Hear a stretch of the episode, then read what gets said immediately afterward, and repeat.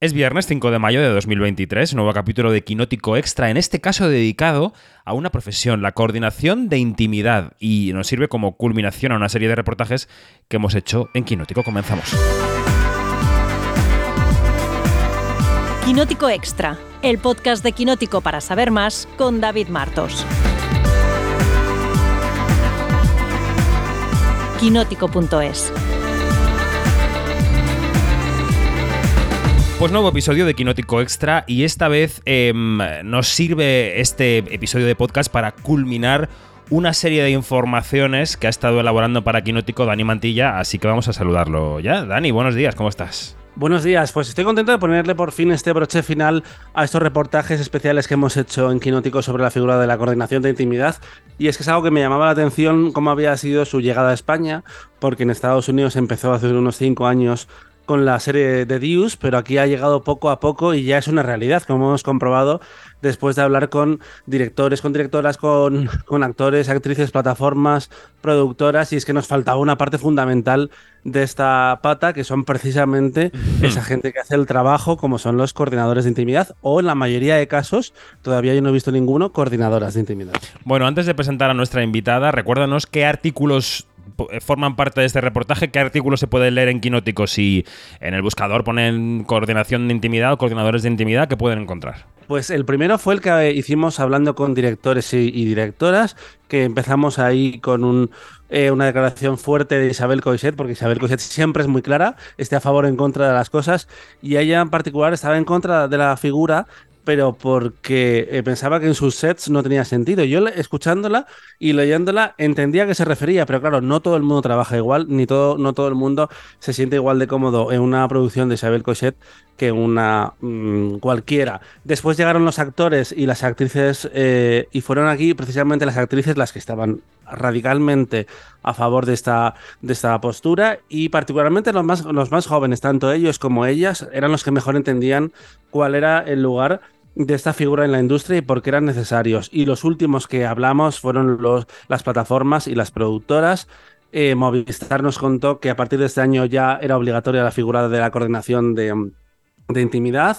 Y antes que ellos, ya Prime Video y Netflix habían abierto las puertas aquí en España. Y también desde el lado de los productores nos confirmaron que en realidad todo el mundo, si esto se utiliza bien, está mucho más cómodo y los rodajes eh, funcionan mejor. Bueno, pues ya llega el momento de que nos presentes a nuestra invitada, Rebeca Medina. La saludamos primero. ¿Qué tal, Rebeca? Buenos días, ¿cómo estás? Hola, buenos días. Pues fenomenal, encantada de que me hayáis invitado a participar en vuestro podcast y daros la enhorabuena por esos reportajes que son fantásticos. Bueno, es que Dani es un currante, ha estado muchos meses detrás de la información y aquí estamos para, para, para darle también un aplauso a Dani. Bueno, preséntanos, Dani, a nuestra invitada. ¿Quién es Rebeca Medina? Pues mira, Rebeca Medina es, eh, es una eh, coordinadora de intimidad que antes de empezar a trabajar en esto ya era una coach actoral en proyectos como Veneno, como Gris el musical, como Malasaña 32. Y en uno de ellos, en Now and Then, la serie de Apple TV, eh, empezó a trabajar como coach y de repente surgió la necesidad, y si no, eh, Rebeca, corrígeme si me equivoco, pero de trabajar en unas escenas íntimas que ella, por cierto, ya había trabajado con actores jóvenes en otras producciones, pero Apple, al ser una, una plataforma internacional y haber actores mexicanos en este caso que eh, formaban parte del sindicato de actores, el SAG-AFTRA, que mm, volveremos a hablar de ellos en unas semanas porque también ellos pueden declararse en huelga como los guionistas, aunque por otros motivos, y ella tuvo que hacer unos cursos de formación para tener el título de coordinadora de intimidad. ¿Hasta ahí todo bien, Rebeca? Mm, prácticamente. Alguna cosilla. Venga, matiza, Rebeca, matiza, matiza. voy a matizar, pero muy bien, muy bien ese trabajo de, de investigación sobre mi figura. Pues mira, todo surgió exactamente en la serie Now and Then, que fue la primera producción en España para Apple TV. Entonces, como muy bien dices, estaba trabajando como coach actoral de los menores de edad y en aquel momento acabamos de salir prácticamente del, confinamiento, ¿no? Todavía había muchas restricciones y, y la coordinadora de intimidad que tenían en Miami para, las escenas íntimas, pues no podía viajar para España. Y a mí me pasó al principio lo mismo con, el niño, ¿no? Entonces, bueno, pues buscaron... Eh, Bambú Producciones, que, con los que trabajo desde hace mucho tiempo, presentaron mi, currículum para, como candidata a ver si yo podía optar a, este puesto, ¿no? a hacer esta labor.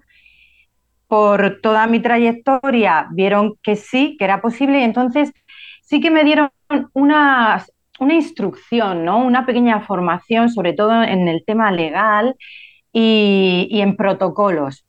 Pero yo mi certificación la hice cuando terminé en Aguandén eh, y bueno, ver, ya conocer toda la responsabilidad que acarrea este puesto, ¿no? Dije, no, no, yo quiero hacer como siempre, me gusta hacer las cosas bien.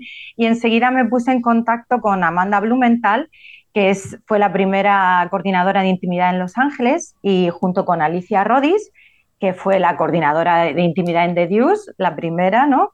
Eh, pues ellas ayudaron a crear todos los protocolos y estándares con SACAPTRA, con el sindicato de, actores americano, ¿no? Y, bueno, entonces ya ella me aceptó en su programa de certificación en Intimacy Professionals Association y ahí ya fue donde me saqué la certificación. Esa es un poco la, matización. Vale, perfecto. Em, y, ahora mismo em, dirías, o sea, para que lo entiendan los quinóticos y las quinóticas que nos escuchan, ¿no? Ahora mismo en los rodajes españoles, ¿es em, necesario tener esta formación que tú tienes para trabajar como coordinador o coordinadora de intimidad? ¿Cómo está eh, este sector en España ahora mismo? Bueno, pues... Para nos, mira, nosotras estamos trabajando, las personas que tenemos certificación o que tienen una formación muy potente y están en camino de ya conseguir la certificación, estamos creando AESTI, que es la Asociación Española de Coordinadoras y Coordinadores de, Intimidad. Para nosotros es fundamental eh, que las personas tengan e, esta certificación, esta formación para, porque es una responsabilidad grandísima, ¿no? Y, nos jugamos mucho, no solo eh, dañar a, intérpretes o a la producción, sino también dañar a nuestra figura que está empezando a introducirse en los rodajes. Entonces, para, nosotras es, fundamental, ¿no? Que haya una formación específica. Mm. Eh, y cuántos profesionales dirías que sois en España ahora mismo? Porque en esa formación de la AESTI, como tú nos anunciabas, eh, ¿cuántos miembros esperáis? Eh, AESTI lo estamos creando cinco, coordinadoras de intimidad por el momento. Y que yo sepa, en España tienen certificación eh, dos personas más, no son, una es española pero no vive en España, vive en Inglaterra. Y las otras dos personas no son españolas pero sí que están ejerciendo su, su labor de coordinación de intimidad en España. Dani, ¿por dónde seguimos? Esperamos que con el tiempo, claro, que, haya mucha más, gente. Efectivamente. Claro, claro. Para la gente que no se haya leído los artículos todavía, pero tenga curiosidad por la conversación que estamos teniendo, así en resumidas cuentas, ¿cuál tiene que ser el trabajo del coordinador de intimidad?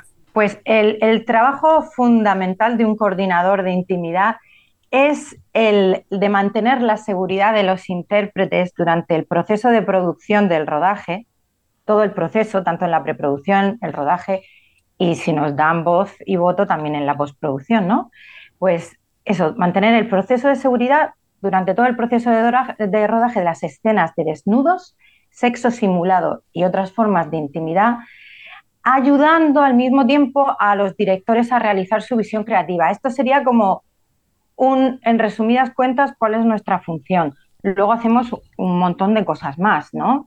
Gestionar todas las necesidades logísticas de estas eh, escenas de intimidad con los demás departamentos, eh, asegurar que los protocolos en el rodaje de, set cerrado, de prendas de modestia, de barreras físicas, sean respetados adecuadamente, eh, revisar en Estados Unidos existe una cosa que son los nudity riders, que, es, que aquí en España no, no, existen, y que son como unos documentos que se generan 48 horas antes y esto de las 48 horas es como súper importante, ¿no? Porque al intérprete hay que avisarle con un mínimo de 48 horas para, para todas estas escenas, ¿no? Para prepararse no solo eh, físicamente, sino para tomar muchas decisiones, ¿no? Y, y tener tiempo de, bueno, de, ensayar y de hablar todo lo que hace falta. Entonces, como iba diciendo, estos nudity riders que en España no están, pero yo cuando trabajo hago lo mismo que si existieran, son unos documentos legales que, que aseguran, o sea, en ellos se plasma cómo se va a rodar la escena y se detalla exactamente cómo se filma y, y cuál será el nivel de desnudo, si va a haber sexo simulado. Y entonces se establece que, el, eh, o sea, se firma por producción y queda constancia de que el artista está 100% de acuerdo y de esta manera, pues claro, eh, se reducen muchísimo los espacios para posibles demandas o malos entendidos, ¿sabes? Entre intérpretes y producción, con lo cual está muy bien. Em, me quedo con dos de los conceptos que has utilizado ahora, que son sexo simulado y los Nudity Riders, ¿no? Porque mi pregunta es la siguiente. Bueno, hay dos preguntas que te quiero hacer en este punto. La primera, em, e, esa estipulación de cómo va a ser rodada una escena íntima siempre surge de la producción y luego es aceptada o matizada por los intérpretes? ¿O, ¿O, te has encontrado con casos en los que se produce un pacto previo antes del documento, ¿no? O sea, que hay una conversación previa y se pactan los límites. Eso por un lado. Y por otro, eh, Rebeca, claro, tú dices sexo simulado, pero eso eh, ¿qué es? Porque habrá gente que considere sexo una cosa, eh, gente que considere sexo otra cosa. A lo mejor hay directores que quieren rodar un plano que mm, para el estándar de los mortales puede ser casi pornográfico, con una penetración real, imagínate. Y otros que entienden como sexo un roce de dos partes del cuerpo que no sean de los genitales. Quiero decir que que la frontera está un poco difusa. O sea, por un lado, ¿de dónde surge la, estipulación y el pacto? Y por otro, ¿qué es el sexo simulado? ¿Dónde está la barrera? ¿no? Vale, la estipulación y el pacto surge en España. Eh, primero, se tiene que entregar los guiones o, por lo menos contar si el papel para el que vas a optar, para el que estás haciendo el casting, va a contar con escenas de sexo simulado desnudo, ¿no? Entonces, eso lo estudia el intérprete que va a realizar el casting o que ya está elegido con su representante y lo habla con producción y el equipo legal, ¿no? que son los que redactan el, contrato. En España, en, los contratos, habla de que cuando hay desnudo y sexo simulado, todo esto se hablará en detalle con el, con el director o con la directora, llegándose siempre a acuerdos, ¿vale? ¿Qué pasa? Que no es la manera específica del Nudity Rider, que lo que hace es que no por haber delimitado al principio un, consentimiento a cierto nivel de desnudez o a ciertas acciones de sexo simulado, eso ya eh, crea precedente para que todas las secuencias de la película o de la serie te dé el mismo consentimiento, ¿vale? Porque entonces se tiene que tratar cada secuencia de manera aislada, de manera específica, eh, porque claro, un intérprete puede hoy decir, em, a ver, vale, yo con este compañero o compañera trabajo fenomenal, no me importa que me toque estas partes del cuerpo, pero sin embargo no se siente igual de cómodo con otro intérprete o a lo mejor tiene que trabajar con una persona que es, es de figuración, ¿sabes? O incluso puede echarse atrás en una misma escena, decir hoy que sí y mañana no apetecerle. Eso puede ocurrir. Bueno, lo de no apetecerle, a ver.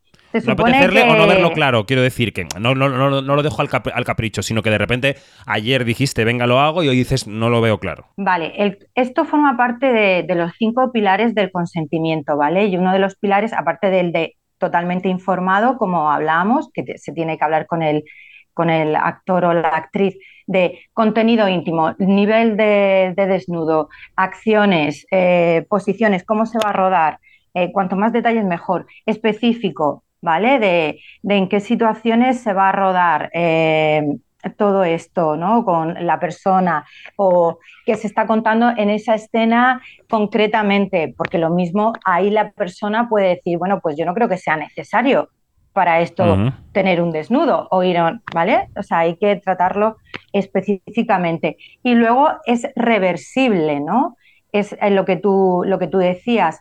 Es decir, una persona si llega a set y ve que, sus, eh, que, algo peligra desde de su seguridad, es decir, puede ser tanto mental, psicológica como física, o que las cosas no están como se habían pactado, sí que puede eh, retirar su consentimiento.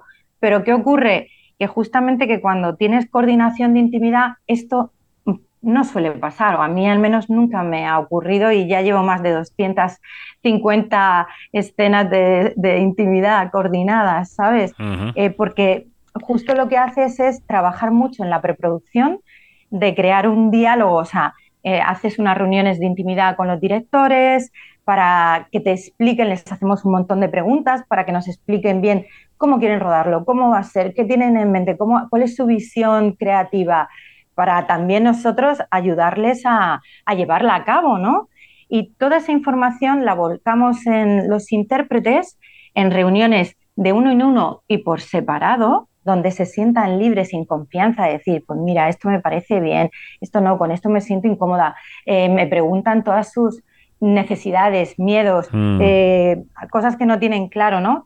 Eh, preparamos todas las prendas de modestia, las barreras físicas, e incluso a veces yo preparo packs mm, para que se lo lleven a su casa y, empiecen a practicar o bien les, les enseño o estoy con ellos el día del rodaje, por supuesto, para ayudarles a colocarlas, ¿no? Pero por mm. si acaso quieren ya practicar. Entonces, claro, les explico quién va a estar en el set reducido o set cerrado qué personas van a estar, quién está habilitado para poder ver los monitores. Entonces, claro, se crea una tranquilidad para los intérpretes y, cuando llegan, si todo esto es, como tiene que ser, pues mm, es muy extraño, ¿no? Que te quiten el, el consentimiento, que no quieran hacer el, rodaje. Hmm, enseguida le doy pasado a Dani, pero nos quedaba esa pregunta que hacíamos también de, qué es el sexo simulado, ¿no? ¿Dónde está la barrera? Ah. O, se, o, se, ¿O se fija en cada caso? No lo sé. Mm, mira, eh, el sexo, en realidad, el sexo real está prohibido, porque si no estaríamos haciendo porno, ¿no? Y sexo simulado, como su nombre indica, hacemos que recreamos, eh, representamos el sexo. Entonces, quizás te pueda ayudar el, la definición de qué es una, una escena íntima, ¿no? Entonces, una escena íntima es cualquier escena que incluya una interacción física de carácter íntimo entre dos o más intérpretes o de uno mismo. Entonces, dentro de las escenas íntimas tenemos de contenido sexual y sin contenido sexual.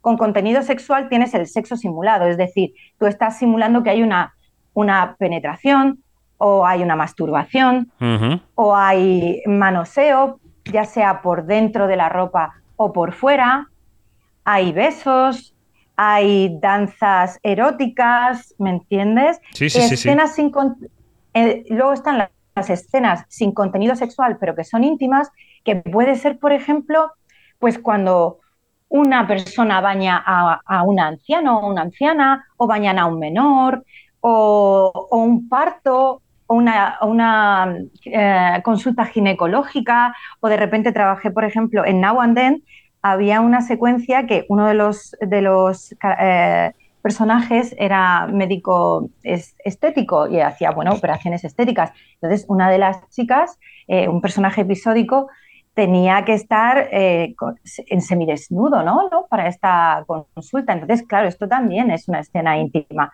porque tiene que, por lo menos tenemos que hablar, ¿no? De qué partes del cuerpo quiere mostrar, cuáles no, no, establecer los límites.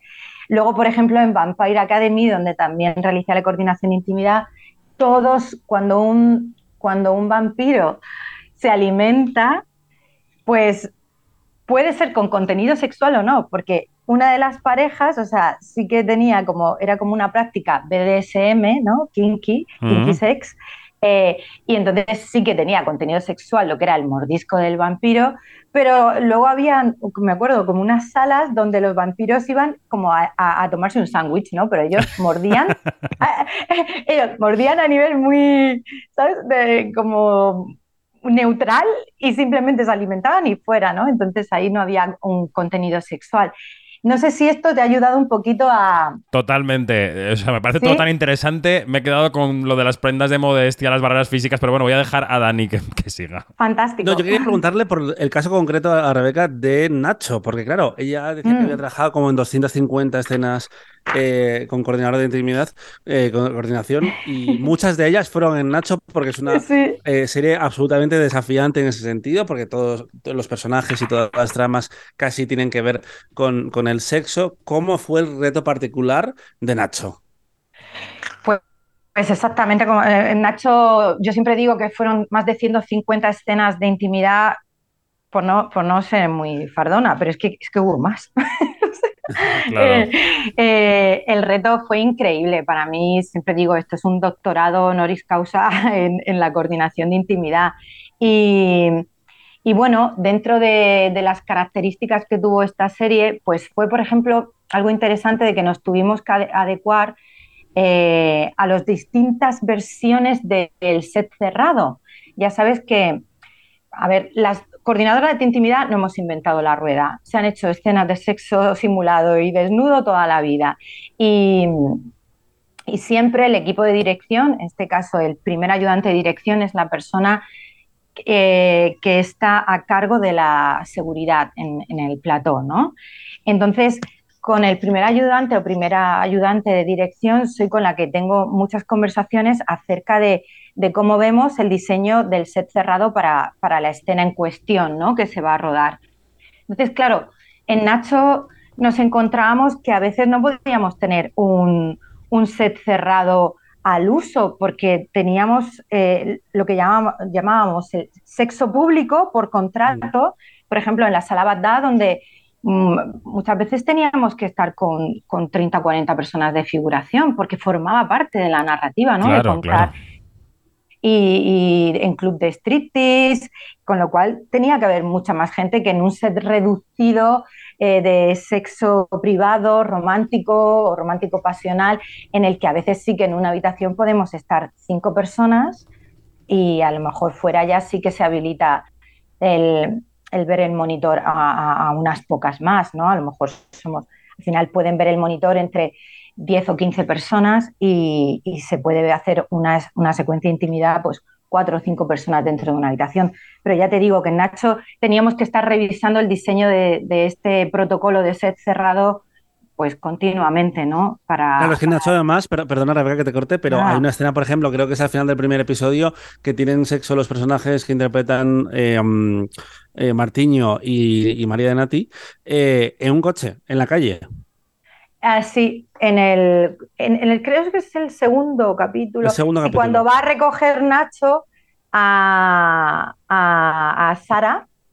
Cierto, porque además él ha tenido una crisis que, eh, no tenía una erección en el show de la sala Bagdad y al final sí la consigue eh, teniendo sexo en la calle, pero claro, hay, mucha gente alrededor en un momento como ese. Sí, es cuando Sara le pone a prueba, porque efectivamente Nacho y Sara hacen un, casting impresionante al principio con Juani en la sala Bagdad, pero cuando empiezan los shows, claro, no es lo mismo con un montón de público y bueno, Nacho tiene, un, eh, es verídico, ¿no? las primeras veces pues tuvo problemas, ¿no? Para alcanzar la erección. Entonces, bueno, pues se cabrea, deja eh, la Bagdad, pero bueno, pasa el tiempo y al final se decide a reconquistar no solo a Sara, sino de, de ir a por todas. Y entonces una de las formas que le dice Sara es, venga, demuéstramelo aquí delante de un parking público, de un club de striptease lleno de tíos, de, ¿sabes?, de, una fauna nocturna mm, peculiar. Y, exactamente esa escena fue emblemática, brutal, con agua mm. cayendo, con mangueras, eh, muy bonita.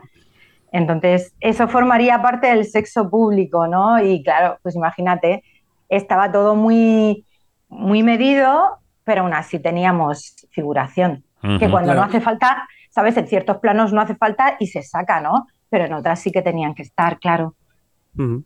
Quería preguntarte por el tipo de respuestas que, has tenido de los diferentes departamentos o si ha habido algún tipo de sesgo en cuanto a género, en cuanto a edad, en cuanto a profesión, mm, de mejor y peor recibimiento. Si, si había alguien que mm, os veía, os ve un poco, muy entre comillas, como no un enemigo, pero sí como un intermediario en el set que antes no existía y al revés. Si eh, habéis notado que para gente sois salvadoras también. Sí. Bueno, voy, a, voy, a, voy, a, ponerle claridad a las palabras de Dani, que es un chico muy prudente. En su reportaje eh, fueron sobre todo las directoras las que dijeron, no, no, yo me encargo y yo no necesito que alguien lo haga por mí y tal. Y en general em, había, hemos tenido, ¿no, Dani? Esa experiencia de que sentían como que era una pieza más de interposición entre ellas y las actrices, ¿no? Ana R. Costa, eh, que es la creadora de Fácil, decía, por ejemplo, que ella mm, sentía que eh, mm, era la responsable y, la, que tenía que tener un poco el control y también la responsabilidad de esas escenas y que sentía que los actores, si, si querían hacer esas escenas, como que debían confiar eh, en ella. Sí, he leído, he leído los artículos y bueno, me ha parecido muy interesante. Mira, como respuesta a Ana, eh, decirle que eh, yo, por ejemplo, bueno, las coordinadoras de intimidad estamos totalmente de acuerdo de que la responsable de cómo se narra, se representa y se interpreta la escena es totalmente de los directores y de, las directoras, ¿vale? Lo único que mm, decir que nosotras como coordinadoras de intimidad, a ver, no estamos ahí para decir esto se puede hacer, esto no se puede hacer, para nada.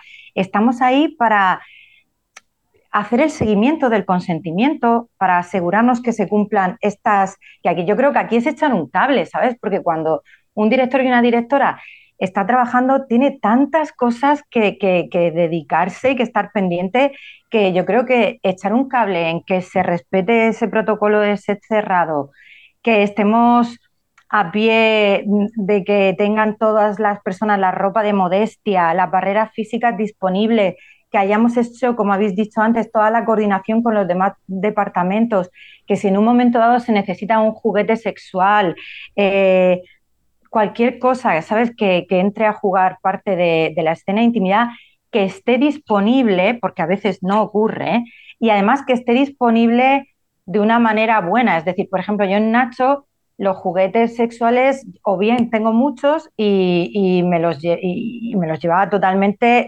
desinfectados, que nadie los toque, aislados, ¿sabes? O sea, es como que, vas sumando seguridad en todos, en todos los mm, las facetas, ¿no? Y, y además estamos ahí si nos necesitan, si no nos necesitan, para echarles un cable con, el coaching de movimiento, coreografía, no intervenimos. O sea, hay que tener, ser muy consciente y en esto, en esto sí que la experiencia y la formación es súper importante. Eh, saber con qué tipo de director y directora estás trabajando. Hay directores y directoras que son súper colaborativos, que vamos a ensayos y les encanta hablar todo entre los intérpretes, también con nosotras y entre todos creamos la escena hay eh, directores y directoras que se sienten muy inseguros por X razones personales y a veces a mí me han dicho, mira, vete a los ensayos, haz una propuesta con los intérpretes, porque a mí a lo mejor me cuesta más hablar de, pues, de estas cosas, del sexo, y luego llego yo y termino de, dar los, los, matices, de perfilar y de dar mi visión, y luego pues esa persona, el director o directora, pues le da los últimos matices. Y también me he encontrado con directores y, directoras eh, que, bueno, que son muy celosos de, sus escenas o que lo tienen totalmente claro y que llegan con un, storyboard, o sea, lo tienen todo súper claro, o que simplemente no les gusta que nadie hable, que nadie, ¿sabes?, de opinión en, en sus escenas. Y entonces ahí yo me mantengo en mi sitio y participo simplemente si es necesario, que eso sería si alguien se está saltando el límite o algo, o, de repente se cae una prenda de modestia, que, está claro que bueno, también hay unas palabras de seguridad, ¿no? De, y, ya está, o sea, no, no, somos, o por lo menos yo no trabajo de manera invasiva. Y luego Isabel Coiset, que yo la, la entiendo también, pero yo creo que ella no piensa en la dinámica de poder que, tiene un director y una directora simplemente por, por ser eso, un director y una directora que tienen la capacidad de el poder de contratar y despedir. Entonces, aunque ella tenga las mejores intenciones, no es lo mismo que ella pida una serie de cosas y, y bueno, ya te digo, también hay actores que tienen no tienen ningún problema en hablar directamente con los directores y directoras y decir, oye, yo no hago esto y fenomenal. Pero hay otras personas que, que sí tienen problemas, ¿no? Porque tienen miedo a, a, que no se les contrate, a que se les reduzca el papel en una serie, a, a, perder su reputación, en que pueda decir, uy, esto es una estrecha o esto es un... cuando no, ¿no? Hay que llevar mucho cuidado porque cada persona viene con, con una mochila, ¿no? Y nunca sabemos con quién, quién trae un trauma o quién trae cosas. Claro, y además pasa mucho, por, por, lo que yo experimenté hablando con diferentes perfiles, con la gente más joven que no sabía o no sabe que eh, puede decir que no, que ahora sí se puede decir que no.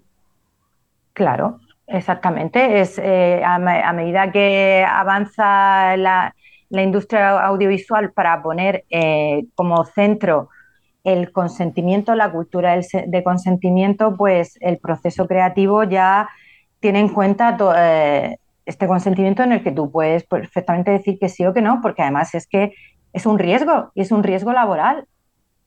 Eh, ¿Me entiendes? Porque tú puedes sí, sí. hacer mucho daño psicológico y emocional a una persona y que a lo mejor no se puede ver en el momento del rodaje, porque no te para un rodaje, al igual que cuando dos personas están en una pelea y una se parte un tobillo, hay que parar el rodaje, pero a lo mejor esta persona en este momento no te para el rodaje o sí, o de, o de, repente se ve abrumada y se va al camerino a llorar y ya te para el rodaje también es un problema de producción. Tiempo, dinero, ya lo sabemos. O sea, que, que un rodaje... El... Entonces, eh, bueno, y otra cosa que comentaba creo Isabel Coiset era lo que decía, bueno, si una persona tiene una erección, pues ponemos un cojincito y ya está. Pues fíjate si... Es que, eh, es que vale, que está, está, fenomenal. Nosotros también utilizamos todo este tipo de, de, de, barreras físicas de una manera un poco más modernizada, porque tenemos una serie de materiales que los integramos dentro de las, de las prendas de modestia y reducen el contacto físico, ¿no? Eh, y también, pues, unas pelotas de pilates un poco hinchaditas que se toman una forma muy anatómica para ciertas posturas, los cojincitos, en fin, tenemos un montón de materiales.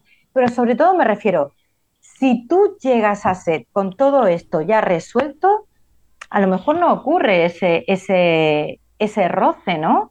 Y, y si ocurre, también lo hablamos, no pasa absolutamente nada eh, pero lo que pasa es que si tenemos una serie de palabras, o simplemente Rebeca o corta o lo que sea, la, el, el, intérprete no tiene que dar por qué, ninguna explicación de lo que está ocurriendo, nos vamos cinco minutitos, volvemos y ya está, y nadie se siente, ¿sabes? Mm. Entonces, bueno, simplemente decir que, que hay un trabajo ahí para, para realmente que, que, cuando llegues a set, pues que sea todo súper fácil y que no haya, mm, bueno, intentar mitigar cualquier tipo de, de, de, de problema, ¿no? Con lo cual yo creo que estamos ayudándoles. A, a, las directoras y directores. No sé cómo lo veis. Sí, sí, totalmente. No, no. Estamos de acuerdo, ¿no? Eh, sí. Bueno, es, eh, está siendo, ha sido una charla muy interesante. Tenemos que dejar marchar ya a Rebeca, que tiene un compromiso en esta mañana. Pero antes de, de, irte, Rebeca, quería preguntarte, bueno, tampoco sé si se puede revelar por contrato, pero tú me cuentas, ¿En qué andas? ¿Qué, es, en qué, qué, se está haciendo ahora mismo en España que requiere de tus servicios? Ah, ya, ya, ya, ya. Bueno, eh, ahora mismo estoy en un, en, un, en un proyecto que no puedo decir, pero sí que, sí que hay otro que se estrenará dentro de poco, que es el de Tierra de Mujeres, uh -huh. que, que, bueno, ha habido muy poquita, muy poquita coordinación de intimidad, pero algo ha habido y eso ha sido lo, lo último que, que he hecho. Y porque, bueno, ya sabéis que otra cosa interesante es lo de los el Broadcast Standards and Practice, ¿no? Estas cosas de que cada producto tiene unas demandas de cómo tienen que ser las prácticas a la hora de emitir, ¿no? Y entonces, mm. bueno, este producto a lo mejor no es como Nacho, es más tranquilo, todo lo contrario, tiene, otro, tiene otro target ¿no? de público y, y bueno, pues es, ha sido tratada la, la intimidad de otra manera, bueno, de, de, igual manera de respetuosa, pero a lo mejor no tiene tanta cantidad. Para, Entonces, para quien no bueno, lo sepa, de, desde casa, eh, Tierra de Mujeres es una adaptación de una novela de Sandra Barnedas que se está adaptando eh, um, Apple eh, y Bambú y que las protagonistas son Carmen Maura y Eva Longoria. Eso es, mm. eso es, estás súper bien informado. Oye, y lo, y lo, otro que no puedes contar es igualmente gordo o incluso más gordo que esto, por situarlo. No, no, no. No, no es muy gordo. Vale, vale, vale. Va a ser súper chulo, súper chulo. Eh, no hay por el momento porque no están escritas todos los, los capítulos, me han llegado cuatro solo. Eh, solo hay como tres secuencias de intimidad, mm. pero, pero no, está el foco puesto en otra cosa. Es que después de Nacho ya todo sabe a poco. totalmente. Es que Nacho son como 20, 20 proyectos en uno. De, es una mili. Sí, sí, total. Bueno, pues ha sido un poquito más de media horita con Rebeca Medina, que es coordinadora de intimidad. Queríamos culminar con ella esta serie de reportajes de Dani sobre esta profesión, que ha cogido muchísima fuerza, que es necesaria, como estamos viendo en los rodajes. Así que Rebeca, muchísimas gracias. Un beso fuerte. Gracias. Un placer, gracias a vosotros. Gracias. y Dani, hasta la próxima, que vaya muy bien. Buenas vacaciones. Gracias, sí, sí, por favor. Adiós.